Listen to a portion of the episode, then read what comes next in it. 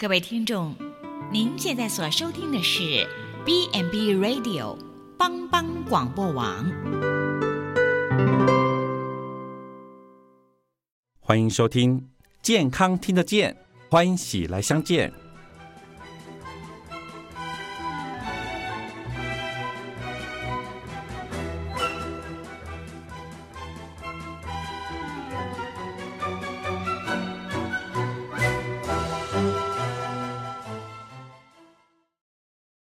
欢迎大家收听健康听得见，这里是由帮帮广播网所为您直播的，我是辉哥。今天我们邀请到一个职能治疗师，是复健科的职能治疗师，他要今天跟我们分享一个，这算国家政策了哈，对，也是算比较新推行的一个措施啊。我们整整个名称叫做职业灾害。劳工重建服务啊，比较长了哈，我们稍微缩短，就叫职灾复健好了。然后我们请到我们的职能治疗师玉琪。各位大家观众，大家好，我是玉琪。OK，可以多多介绍一下你自己吗？我自己是目前在哪个科？我目前在复健科，就是。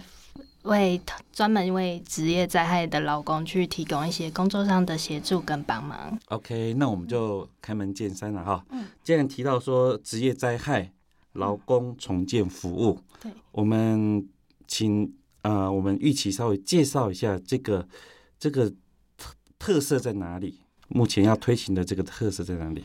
哦，那首先想要跟大家讲一下什么是职业灾害。是。那职业灾害有分职业伤病跟大家所熟悉的职业病。是。对，那以职业病呢，它是一个可能是长期性的重复性的工作，而导致它就是可能身体上的出状况，是，比如说肌腱发炎，或者是他的腰椎盘突出等等的。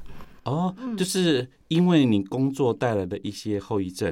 对，有可能是你呃，不是说知识错误，是你长期使用所导致的。嗯，因为有时候在工地上，它不可能是，它可能因为环境的需求，它没办法给你一个非常完接近大家常人所见的说，呃，给你很大的空地呀，然后让你站在那边施工。它可能就是一个工作范围很小，你就是人站在上面可以动就好了，但是你就会。为了要应应这个环境，你会用一个非常不符合人体工学的姿势去做工作，那长期之下可能就导致你的手部是发炎的。哦，是我我听起来的理解哈，嗯，就好像你硬穿一双鞋子，是。对，然后一开始是不舒服，嗯，后来你可能适应了，对，麻痹了，嗯，但是那个伤害就造成了。特别是你再再久一点，可能就是刚才说的，你可能就是磨破皮啦，然后脚受伤啦，就是伤害就是造成了。对，所以这个可能就是你强制去适应那个工作环境所造成的。嗯，OK，那另外一个提到的是。另外一个，它是一个工作中的意外，比如说工地的劳工朋友们，他们在走路的时候，可能因为同事忘了把一个钢架绑好，那导致这个钢架就直接砸在他身上。哦，对，是，或者是现在像我们的新兴的一个工作行业，Food Panda 或是外送员，是他们在一个外送的过程中，这种属于是上下班通勤，那他发生的意外，也属于我们职业灾害的部分。哇，这个部分我觉得。嗯，很重要。很多人会以为是从打卡开始算，嗯嗯嗯嗯但是现在定义是说，你上下班的通勤也含刮在里面。因为我们常常，其实其实我们也不是常常的哈，就是知道说很多人他就是赶着上班，对，或是下班的时候，那人流一定是大的，是。然后可能因为这样子，交通事故也包含在这里头。对，而且特别是治安署，他们特别有告诉我们要跟广大民众说，即便你是报道的第一天，是然后通勤的路线，他觉得是合理的范围，它都属于是通勤的指灾。诶，我稍微厘清一下，嗯，所谓的报道的第一天，就是指他还没有报道，对，但是他是在来报道的过程发生了车祸，这样子也包含在这个范围里头。对，只要他们是认定是一个合理的通勤路线，都算。哦，我觉得这个。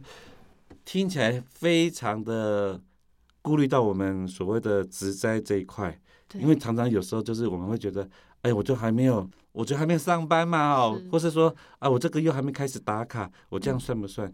都算对，哦，听起来就是都只要说你跟工作有相关的，不管是你是通勤啊，哈、嗯。或是甚至刚才讲到，嗯、可能不是只是只是意外，因为我们可能职灾的的定义会很狭隘，只是意外，这是可能是你因为长期工作造成的一些后遗症，对，也在我们这个服务范围里头。是。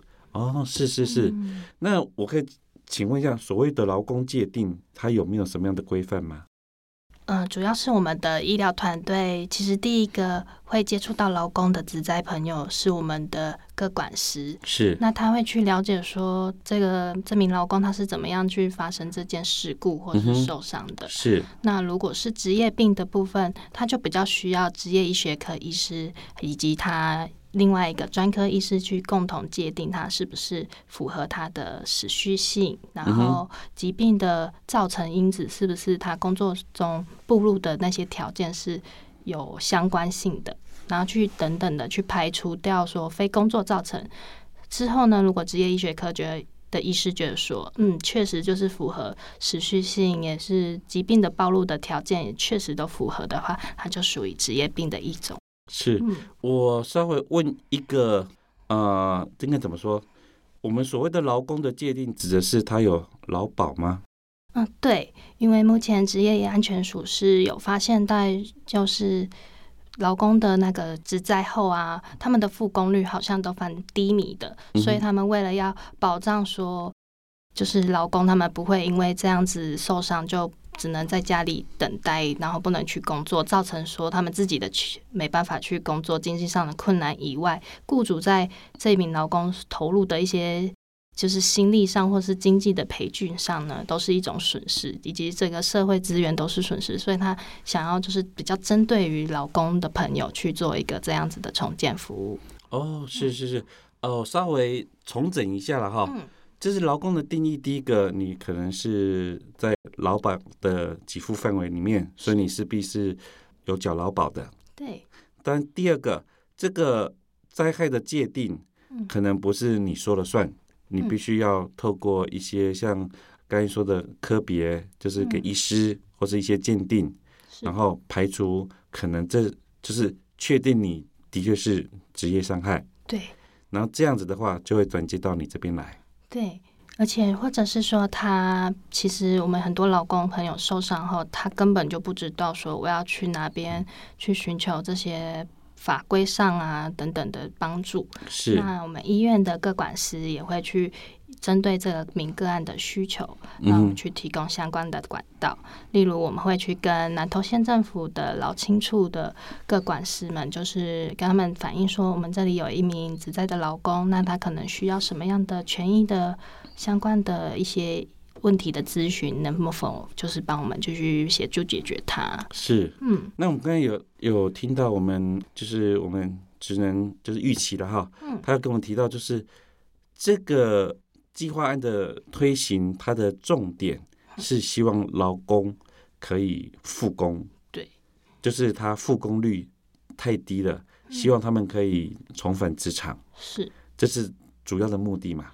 对，然后还有一般就是，比如说我们去看诊，是那医师可能会在上面诊断证明书说，可能就是休养三个月后，你就可以回去工作了。是但其实很多老公都会反映说，我即便到达了那个伤病的时间，是，我其实回去工作就是有困难。嗯哼，对，那我们可能这时候就可以用这样子的方式，用一个比较是专注于他工作上需求去做一个相关的评估跟分析他的困难点在哪里，去突破它，也让他的老板知道说为什么他没办法工作，而不是以为他可能就是不想回去工作。哦，这个其实对资方来讲是他需要的，因为他他不知道的时候，他可能我们不能说人性怎么样了哈，嗯。但是他可能就会觉得说你是想借机哦多 休息对。或是偷懒，但事实上不是，因为我们这一就是至少有第三方帮他佐证，说他还真的还需要一点复健的时间，对，对他不是不想回去，嗯。而是他真的需要多一点点时间。他回去的时候，以至于不会二度伤害。对，OK，那我们大概重整一下，所谓的职业灾害劳工重建服务，嗯，它有一个呃怎么讲条件的限定，只要你是劳，就是你工作的时效，就是不管你报到前呐、或者你上下班都算嗯哦。我们工作时间我们一定是认定的，但是问题是在这之外，不管你是上下班啊，或者是你第一天来报道，你都可以算。第二个，你可能需要老公的身份，哦嗯，因为这是劳保给付，对，所以这个部分可能就是我们有时候会怎么讲啊？妈妈啦，哈，妈妈手啦，这也是职业伤害啊，哦是，但是我这样可以吗？哦，拍谁了？哈，妈妈可能如果你不在劳保的这一块，可能就是比较没有符合条件。我们符合条件的话，你就是必须是老公朋友，对，你是嗯劳保的范围。是，然后再来，我们的附近的目的，我们有一个期望值，嗯最终是希望你可以回归职场。对，那另外一方面就是跟你的资方，我们也可以因为这样子提出证明，说嗯你真的有这样的需要，嗯，也请他给你多一点的时间，等待。好、嗯你是对资方来讲，劳劳动就是他们的主要的生产力嘛，是，是他们的资产嘛。嗯，对，然后我们就尽量帮你把资产弄好，让他可以回归职场，双赢嘛哈。对，但听起来也是三赢了哈，因为政府也在这一方面介入，做一件美事。嗯，对，不然说真的啦，劳工朋友通常都是负担家里的经济对，支柱。